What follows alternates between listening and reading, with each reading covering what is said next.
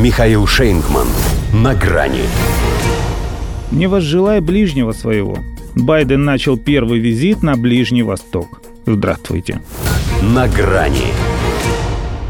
Когда накануне во время брифинга монотонную речь главного маразматика США прервали вопросы о похождениях его блудливого отпрыска Хантера, он, изящно пропустив их мимо ушей, продолжил читать телесуфлер, где об этом, понятно, не было написано ни слова. А ведь спроси его журналисты о проделках другого сына, наверняка последовал бы такой же ответ. Ибо нечего сказать ни в свое, ни в его оправдание. Пусть этот сын и не его, но эти несколько дней Мохаммед бин Салман Джо Байдену как родной.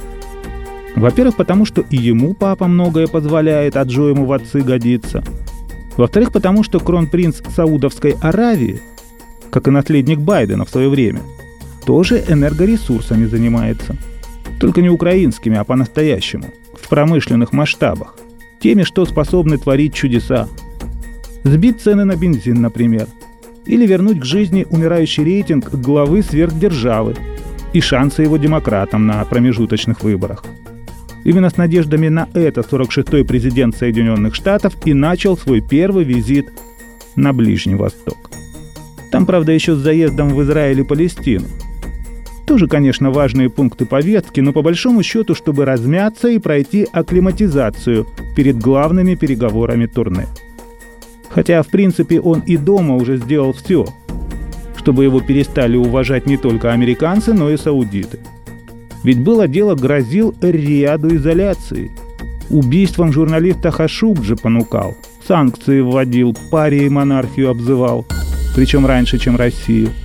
А вот поди ты на поклон едет, предусмотрительно сняв запрет с поставок наступательного вооружения – Кажется, если Мухаммед признается, что не только приказал расчленить диссидента, но и сам приложил руку, Байден ему и это по-отечески простит.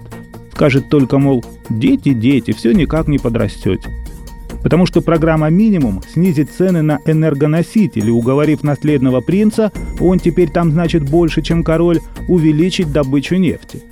Программа «Максимум» склонить его к союзу против России, чтобы игрой без правил на углеводородном рынке обрушить ее экономику. Один раз у них ведь так уже получилось с СССР. Вот Джо и хочет повторить. Младший Салман, правда, не помнит, как это было, поскольку он тогда едва родился. Да и Россия ему, может, и конкурент, но не враг. Тем более на пару входят в ОПЕК+. К тому же при всем желании нет у него таких возможностей, чтобы полностью заменить русскую нефть. И даже чтобы просто поднять производительность собственных скважин требуется, во-первых, время, причем гораздо больше того, что осталось до выборов в Конгресс. Во-вторых, согласие той же России наряду с иными из ОПЕК+. В общем, как ни крути Байден, как ни верти, а все, чем реально может одарить его кронпринц, кроме обещаний подумать, это знаменитый трап-эскалатор.